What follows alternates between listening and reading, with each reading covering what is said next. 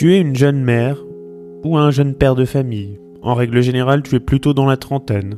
Et tu te balades dans la rue avec ton enfant, ton sang, ta fierté, ta vie. Un inconnu croise alors ton chemin et il dévisage ta progéniture avec un regard insistant, qui peut être à la fois interrogateur, voire un regard de dégoût, en voulant dire Mais c'est quoi son problème? Qu'est-ce que vous lui avez fait? Insupportable, n'est-ce pas? Un jour, Laetitia Henry, lasse d'un énième regard de trop envers sa fille Raphaël, porteuse de trisomie 21, a enfin trouvé sa réponse. Ouais. Et alors?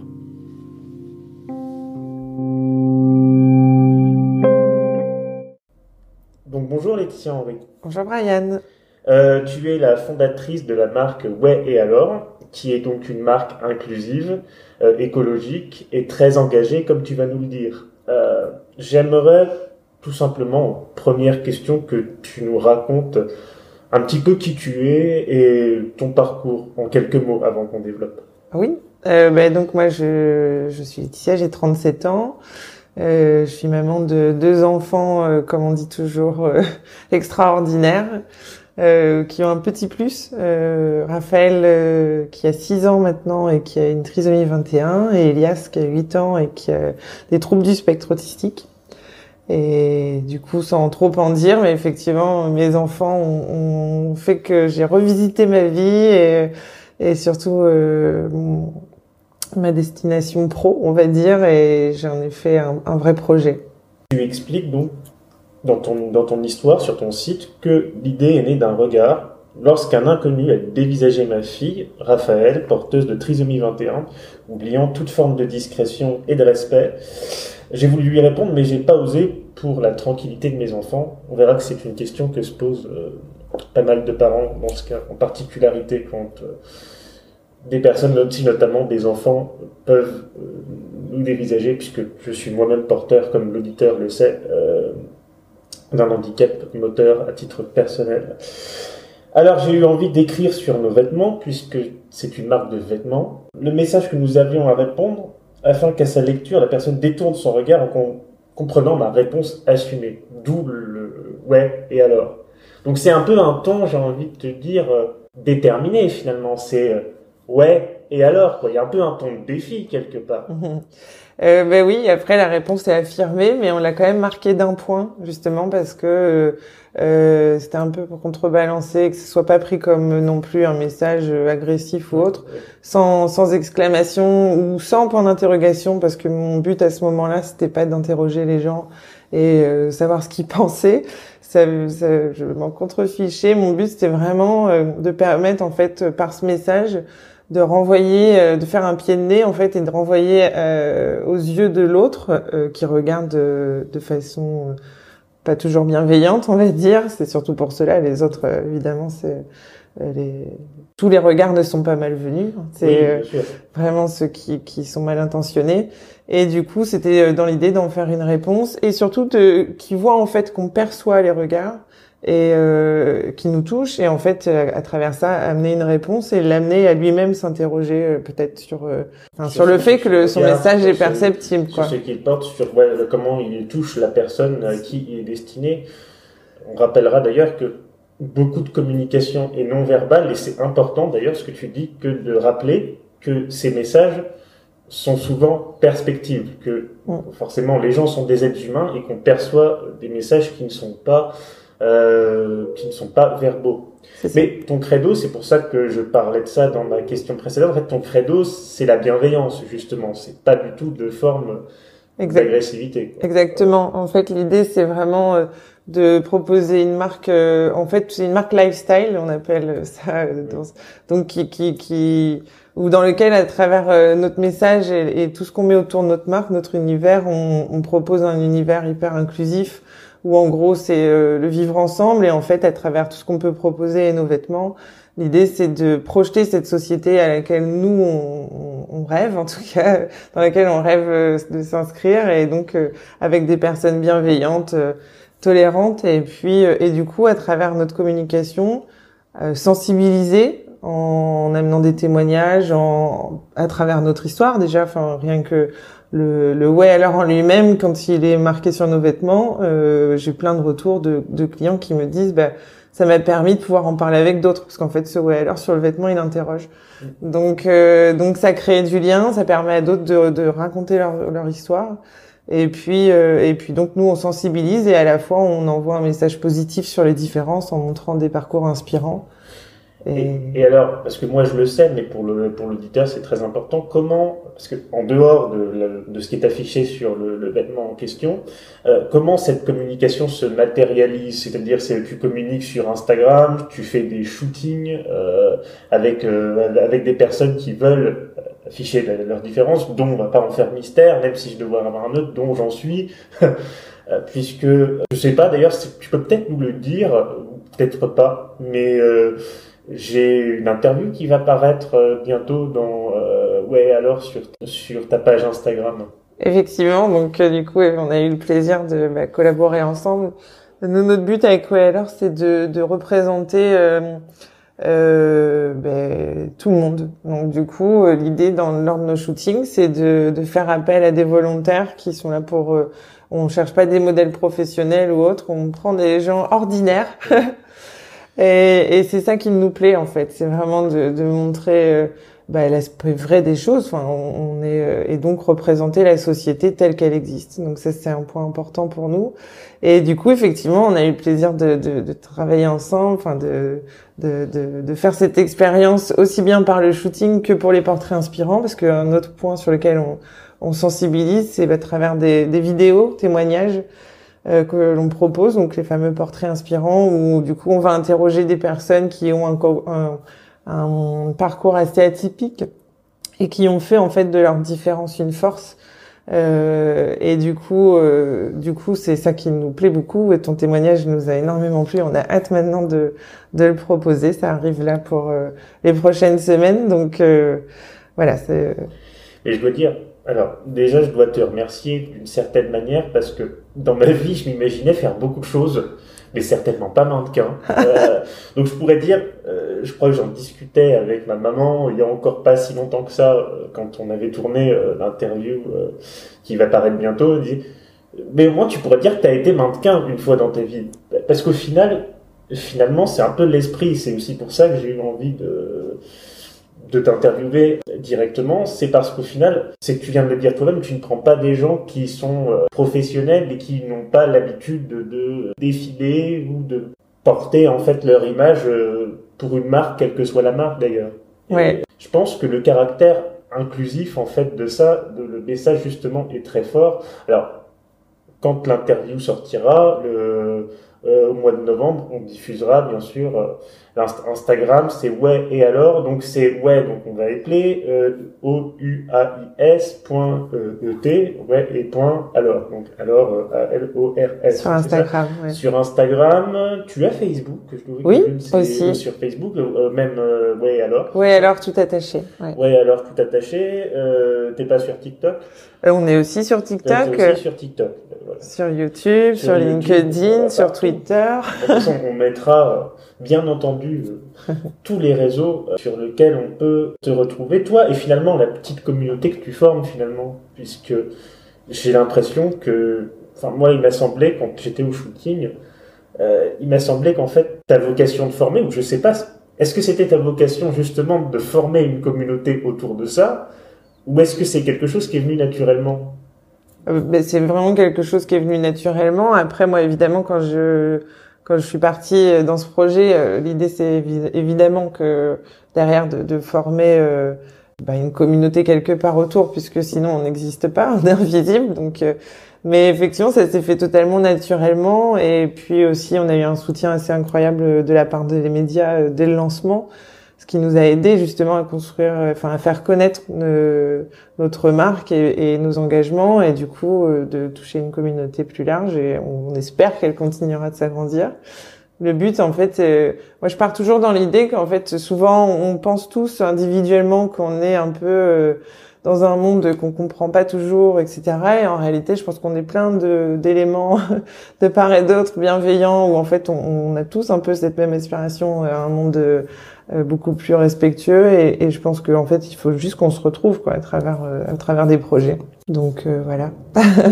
je pense que à ce, à ce pour cette chose-là, en fait, c'est pleinement réussi parce qu'en fait, l'ambiance qu'il y avait personnes qui ne se connaissaient pas et qui, beaucoup d'entre eux, dont surtout moi je faisais partie, euh, ne s'étaient pas rencontrés, était en tout cas super bienveillante. Et je dois dire qu'à titre personnel, ça fait que c'est, quelque chose qui fait du bien. On est un peu, moi c'est le but de, de ce podcast, si tu veux, c'est, on est dans un contexte où il y a beaucoup d'inflation, de guerre, des choses qui sont négatives.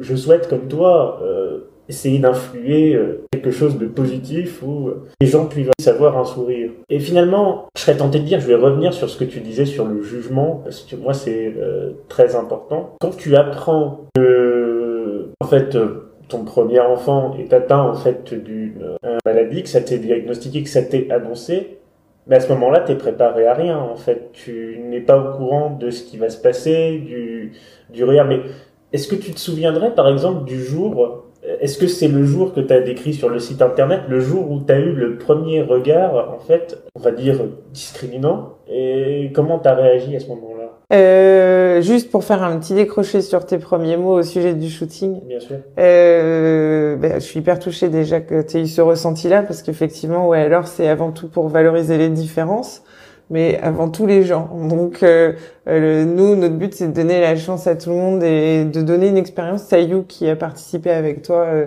était euh, donc qui est qui est quelqu'un qui est porteur de trisomie 21 était un peu aussi désespéré un peu de pas trouver de travail ou autre et en fait j'ai senti enfin j'ai eu aussi écho que cette parenthèse a été pour lui révélatrice et en fait ça l'a ça l'a remotivé vers d'autres choses y compris justement de euh, vers des castings et autres, donc euh, qu'il aurait jamais envisagé avant.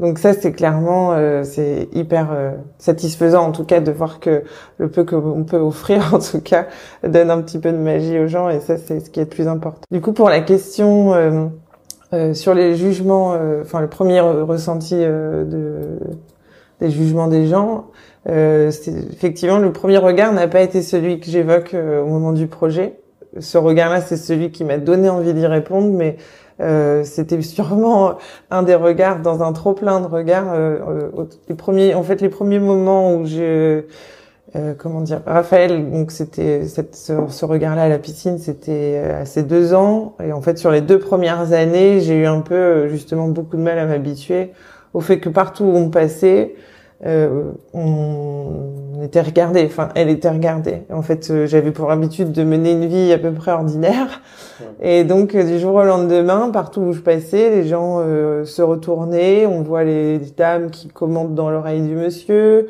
que monsieur finit par se retourner. Enfin, on voit tout ça. On voit, j'ai vu jusqu'à des gens dans des magasins faire des demi-tours euh, pour venir voir ma fille au-dessus de la poussette. Ah et c'est et c'est véridique. Et ma mère me croyait pas quand je lui en parlais. Et ça, elle l'a vu de ses propres yeux. Les demi-tours. Des demi-tours dans des boutiques où en fait on, on les voit faire semblant de, de faire euh, de venir voir derrière. En fait, ma mère s'était écartée pour aller voir ce que j'avais vu venir la chose. On parle d'adultes là. Et d'adultes, oui. Et du coup, qui s'arrête juste derrière ma poussette, derrière mon dos, et qui au final était là pour voir, pour, euh, revenir voir euh, Raphaël. Donc bref, enfin c'est des petites choses. C'est encore une fois, c'est pas forcément méchant, mais en tout cas, c'est assez déstabilisant quand au départ. Pour le, enfin, c'est pas le méchant, mais l'histoire de quelqu'un qui fait demi-tour mm. pour venir voir de manière apparente Raphaël, enfin le, dans, dans, dans, son, dans son cerveau à lui, le problème euh, qu'il a exactement, ça relève pas de la méchanceté pure et dure, c'est une curiosité absolument. Euh, c'est une curiosité, voilà, c'est ça, c'est une curiosité plutôt malsaine. Après, il y a aussi, donc là, c'est euh, uniquement lié au regard. Après, tu as autour tous les commentaires, en fait, les, les, les, vrais jugements, pour le coup, là, qui sont pas euh, uniquement perceptibles, mais vraiment audibles. Euh, ça, se, ça se manifeste comment? Ben, euh, tu as, euh, moi je me, enfin, des, des, questions pour Raphaël déjà à travers la trisomie. Enfin, pour beaucoup, c'était ça existe encore. Euh, ah, mais vous avez pas eu de diagnostic. Alors si j'ai le malheur de répondre que oui, en plus on a fait le choix de la garder, ben là on a encore tout un tas de jugements qui arrivent en disant bah pourquoi? En gros j'ai ma fille qui est à côté de moi et il y en a qui ont aucun scrupule à dire pourquoi elle est là euh, mon fils, euh, on a connu un tas de commentaires euh, au sujet de l'éducation parce que bah, l'autisme, ça se manifeste aussi par des crises qui sont pas toujours gérables ou en tout cas où on doit l'accompagner au sujet de ses émotions. Donc il y en a d'autres qui comprennent pas comment on peut du coup être dans l'accompagnement et pas être dans la réprimande. Donc ce genre de jugement, on en a, on en a à foison. Et voilà, en fait, il faut, il faut avancer avec nos enfants pour qu'ils avancent bien et, et, à la fois euh, faire avec euh, les jugements et les regards des autres qui, pour le coup, nous, souvent nous, nous, agacent. Quoi. Bien sûr.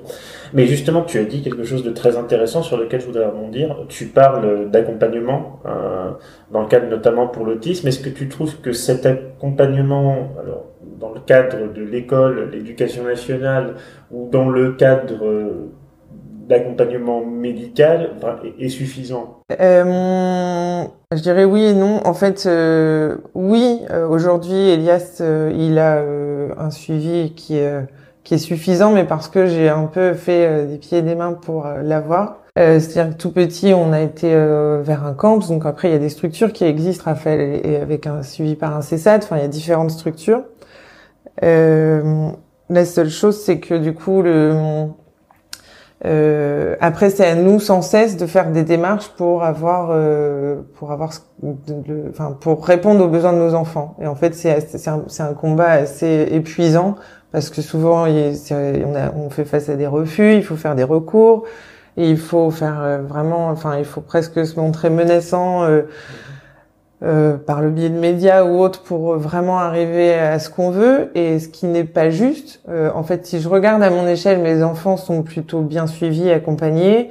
En revanche, je fais partie d'associations dans lesquelles je suis engagée et, donc je, je, vois aussi ce qui se passe pour les autres. Et euh, il y, y, a, des parents qui n'ont pas toujours euh, cette, enfin, qui, qui n'accèdent pas forcément aux mêmes choses que nous et ça c'est pas c'est pas logique c'est pas parce que euh, une fois qu'on est un peu visible, on, on, on, fait que des menaces ou du coup on obtient plus facilement des choses et, d'autres euh, euh, qui vont avoir un peu moins de visibilité vont pas obtenir la même chose. Donc c'est totalement injuste en fait qu'on ait un système qui, qui fonctionne de cette façon-là. Ce qui est dingue, c'est quand je t'écoute, c'est vrai que cette interview, cet entretien, il est un peu particulier à plus d'un titre parce que je dis toujours en fait euh, dans, dans Where is Brian, je laisse parler de l'invité, on ne parle pas de moi. Sauf que dans ce cas précis, c'est un peu plus, on va dire, complexe, puisque en fait, moi, quand je, t'entends parler, surtout, encore plus dans cette dernière partie, et je revois un peu, euh, c'est un peu comme un miroir, et je revois euh, exactement le, combat de mes parents avec euh, quelques années de plus d'écart il, y a, y a 20 ans, et c'est en fait exactement la même chose, et ce qui est en même temps euh, paradoxal, c'est que quand euh, j'ai interviewé euh, Monsieur le maire de Rouen, Nicolas Maillé-Rossignol, il m'expliquait lui-même en fait que d'un point de vue culturel et social, en fait, ces, ces changements en matière de mentalité, de non-jugement, de perception erronée, il reconnaissait lui-même que c'est très long à venir. En fait, on parle d'un combat qui est sur des décennies euh, pour arriver à atteindre un quelconque changement. Et donc, je crois que si euh, on peut le dire tous les deux, c'est un combat qu'on devra mener ensemble avec d'autres personnes en association pendant encore de très nombreuses années. Et c'est, je me permets cette aparté parce que c'est très, euh, c'est très important de le dire. Tu voulais dire Oui. Vas-y. Euh, bah, effectivement, enfin pour le coup, euh, je, je, pense que euh, c'est un combat qui, qui, qui, enfin que nous on, on entame, mais que d'autres ont déjà entamé bien avant nous, donc qui est très long. Une société, euh, quand nous ça nous arrive, on a envie de la bousculer euh, de suite. on comprend pas trop pourquoi les choses prennent autant de temps en fait. Euh, pour imposer de simples droits ou lois qui existent. Hein, la loi de l'inclusion elle date de 2005 et on est encore en train de se battre pour que certains enfants puissent aller à l'école. Mais euh, donc effectivement, c'est un peu difficile quand nous on est en place euh, bah, de, de, de, se dire il faut il va falloir encore attendre quelques années pour qu'on ait réellement cette société inclusive. Euh, après, je pense que les réseaux sociaux ont des travers, mais ont aussi une force. Et pour le coup, je pense que ça donne de la visibilité aux gens euh, qui ont une différence, et ça peut justement aider à aller nettement plus vite euh, dans cette bascule, parce que ben, ils sont ils sont entendus, les personnes peuvent plus facilement euh, euh, expliquer leur parcours de vie, et, et puis du coup toucher euh, toucher l'ensemble des personnes. Et, et à partir de là, si on est compris à plus large échelle, ça va plus vite. D'ailleurs, je rebondis sur ce que tu viens de dire sur la loi de 2005, qui était aussi, euh, je peux dire, améliorée, même si c'est un fait qui est discutable en, en 2009. Euh, ayant interrogé le, maire à le sujet lui-même, alors c'est pas sa formule exacte, mais ça voulait dire ça, que en gros c'était une coquille vide. C'est-à-dire que faire des lois c'est bien, mais quand on met pas les moyens en fait en face, bah c'est juste du texte quoi. Et je pense que justement le but en fait de notre combat, c'est d'arriver à ce qu'on passe d'un texte qui est une coquille vide, parce que moi j'ai plus de franchise, euh, c'est plus facile à dire pour moi qui n'est pas élu que, que Monsieur le maire, mais l'intérêt de se battre de, pour ça, c'est justement en fait que ces textes ne soient pas une coquille vide. Oui, effectivement. Enfin, pour le coup, euh, euh, il y a la loi et puis après la façon dont, elle est appliquée ou dont elle peut être appliquée. Et effectivement, c'est vraiment une question de moyens. J'ai pu euh, participer à des comités sur l'inclusion avec euh, l'éducation nationale où on était plusieurs représentants d'associations à discuter autour de la table. En réalité, on va dire qu'avant même le comité, l'issue était déjà écrite. Et en réalité, on nous demande des idées. Donc nous, on y travaille des heures pour remettre des choses euh, qui devraient déjà exister, qui parfois sont juste du bon sens, hein, sans même avoir besoin de moyens. Euh, et en réalité, ça ne se fait pas parce que parce que bah c'est pas toujours euh, les volontés politiques. Enfin, en fait, euh, l'idée c'est de montrer que le, sujet est travaillé. Et disons que j'ai aussi un regard comme toi, parfois un peu plus critique, où du coup une fois qu'on est face à ça et qu'on se rend compte que parfois c'est c'est pas une mascarade, mais en tout cas euh, on voit les, les représentants venir euh, trois minutes avant la conférence de presse. En fait, je voulais que tu racontes cette anecdote-là. Continue. En fait. je, vais faire mais... je vais me faire des ennemis, mais non, non, mais euh, non, mais c'est c'est c'est important. Je pense qu'il faut que tu la racontes. Je pense en fait effectivement donc au, moment de de, de, de ces comités. Euh, le représentant en question était euh, était absent en fait, était représenté donc par quelqu'un qui, qui, qui tenait évidemment euh, le poste hein, sans aucun problème. Mais euh, mais du coup le, le, représentant élu lui est venu vraiment trois minutes avant la conférence de presse est reparti juste après et on l'a jamais vu sur les autres comités. Donc je trouve ça dommage en fait je, de, de sur ce genre de sujet et compte tenu de l'importance que ça a. Euh, de venir juste au moment où les caméras sont présentes. En fait, c'est des choses qui, qui moi me, m'interrogent en tout cas sur les vraies volontés et surtout quand on voit que euh, les idées qu'ils avaient proposées euh, en introduction de ce comité après euh, six, sept réunions, au final arrivent au, au suite à toutes les, les propositions qu'on a faites, on conclut sur une charte euh, qui avait été proposé mais qui, qui ne changera euh, rien dans les faits. Euh, ben, pour moi, c'est du temps perdu, c'est presque de la manipulation des associations pour faire euh, semblant de, de, les intéresser et de les interroger, pour nous donner le sentiment, en tout cas, d'être entendus. Et en réalité, euh, on a tous eu le sentiment de, de, de, de n'avoir rien pu amener, puisqu'en fait, on n'est pas entendu.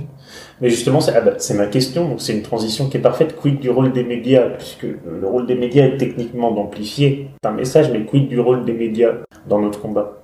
Qu'est-ce que tu aurais envie de dire Quel message aurais-tu envie de, de balancer comme ça? Euh, ben, Les médias, je, honnêtement, aujourd'hui, enfin, ils ont un rôle hyper important. Euh, c'est eux qui portent nos messages et, c'est grâce à eux qu'on peut être entendu et que des solutions euh, peuvent être mises en place après. Donc, le rôle des médias pour moi est extrêmement important. Après, effectivement, euh, il faut être vigilant en fait sur le sur sur les choses qu'on veut amener ou, ou pour pas qu'elles se trouvent enfin déformées ou en tout cas exagérées pour pour justement Bon, c'est toujours la, la, la, partie où il faut être vigilant, mais en tout cas, pour moi, les médias aujourd'hui sont un vrai allié dans notre cause, puisque c'est grâce à eux en fait qu'on fera évoluer les choses. Donc euh, même si parfois il y, a des, y a certains médias qui vont faire du sensationnel, et c'est pas la partie que qu'on attend en fait. On veut on veut vraiment relater des, des vrais faits. Mais enfin moi pour le coup, euh, tous ceux que j'ai pu rencontrer par le biais de notre projet ont tous été des journalistes euh, très respectueux et très intéressés par ce qu'on avait à dire. Donc je suis hyper touchée de voir que que les journalistes ont ce sujet à cœur. Quoi.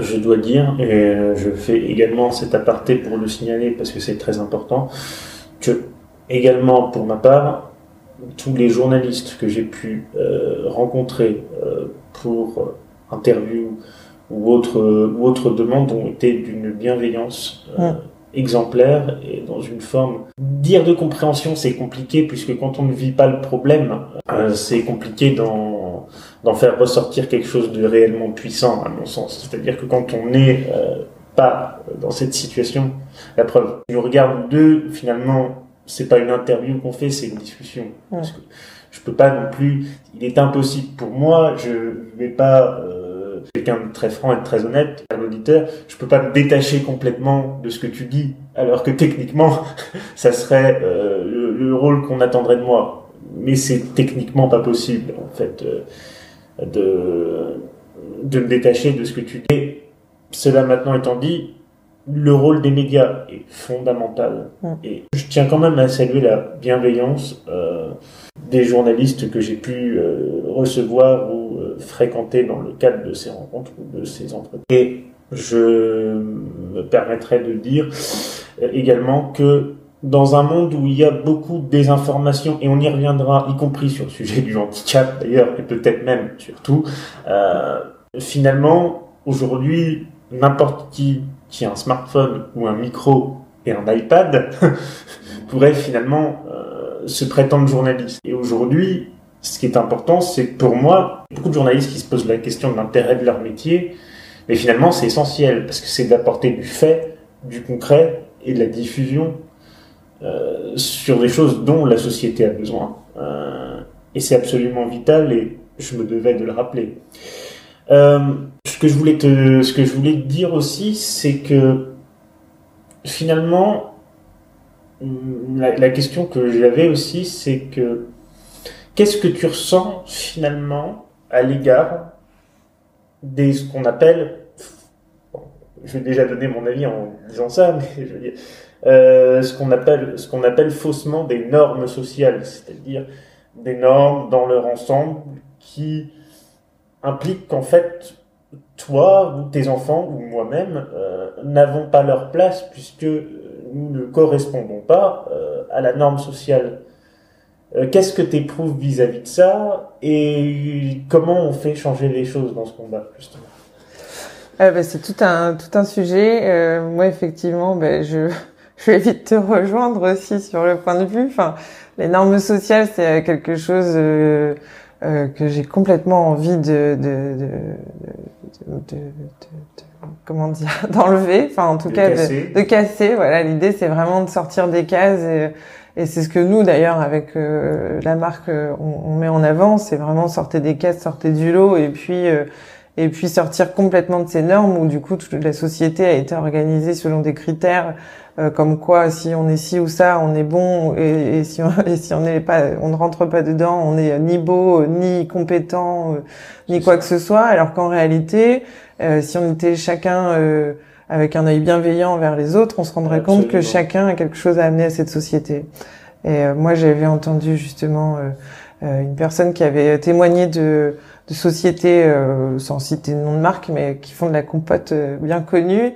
où, euh, où ils emploient des personnes autistes à la pesée du sucre. Et en fait, eh ben, ils y font des économies de dingue. Parce qu'en réalité, du coup, par rapport à l'échelle, comment dire, de qu'ils ont, ou entre guillemets, ils peuvent faire plus ou moins au niveau du grammage, avoir une, erreur possible sur sur quelqu'un qui va occuper la fonction de façon ordinaire. Euh, quelqu'un qui est autiste, euh, il sera pesé au gramme près.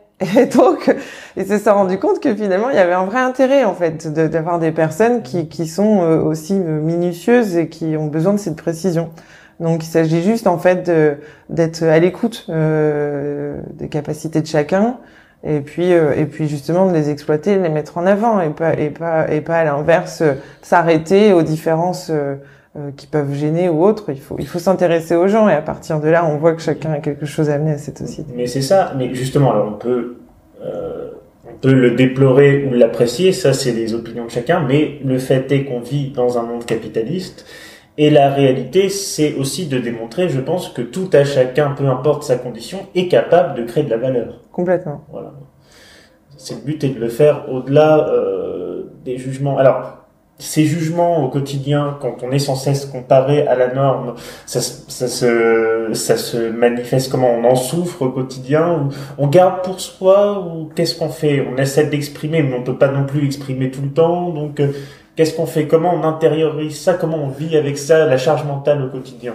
Ben en fait c'est c'est un sujet en fait. Donc moi quand je parle de différence je je fais pas focus uniquement sur le handicap hein, je parle de toutes les différences et c'est aussi pour ça d'ailleurs que on, s'engage vers le harcèlement scolaire euh, justement avec Oui alors. Parce qu'en fait euh, l'endroit où pour moi elles sont le plus difficiles à vivre peut-être au quotidien c'est dans les écoles et c'est là où chacun est pointé du doigt pour sa différence. Moi j'ai été moi-même moquée enfant, on a tous euh, subi notre lot et à partir de là, ben, je pense que on a chacun une réponse en fait. Soit on va avoir euh, des gens qui vont euh, être complètement dans le repli, dans le repli sur soi, et ça, ça commence dès l'enfance, hein, dès lors que on est moqué.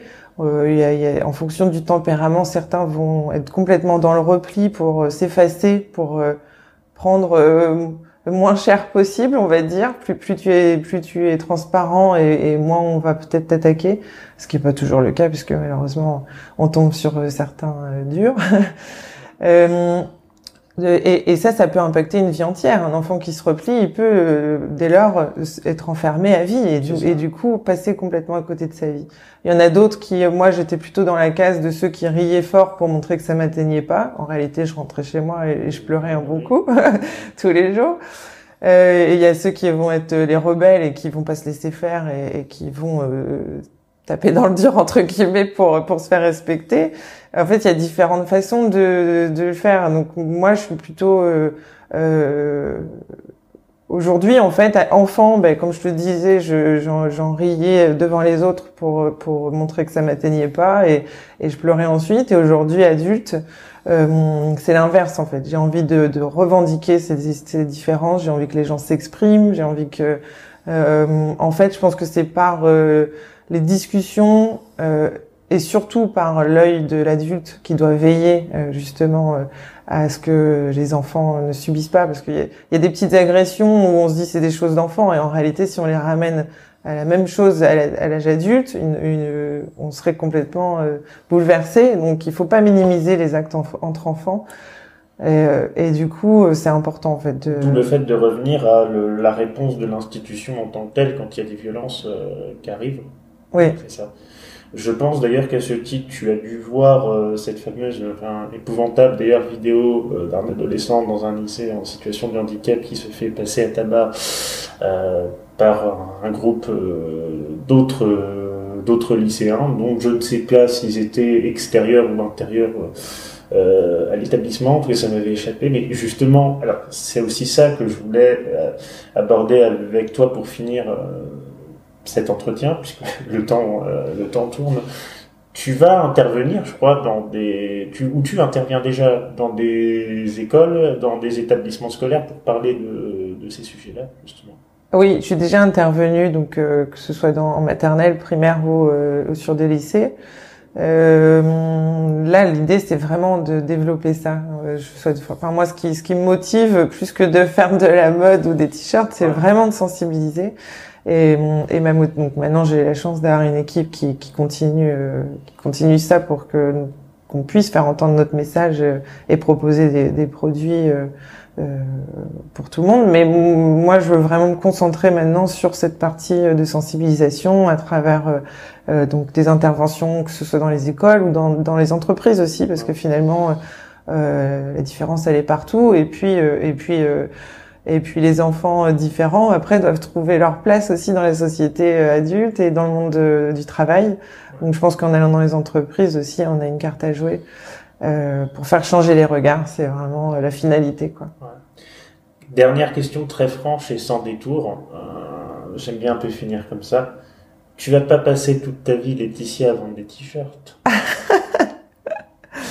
ben, comme je te le disais, du coup, euh, mon but à moi, c'était pas de vendre du t-shirt, c'était de créer euh, à travers euh, un vecteur. Donc, ça s'est trouvé le vêtement parce que c'était le plus simple pour amener le message.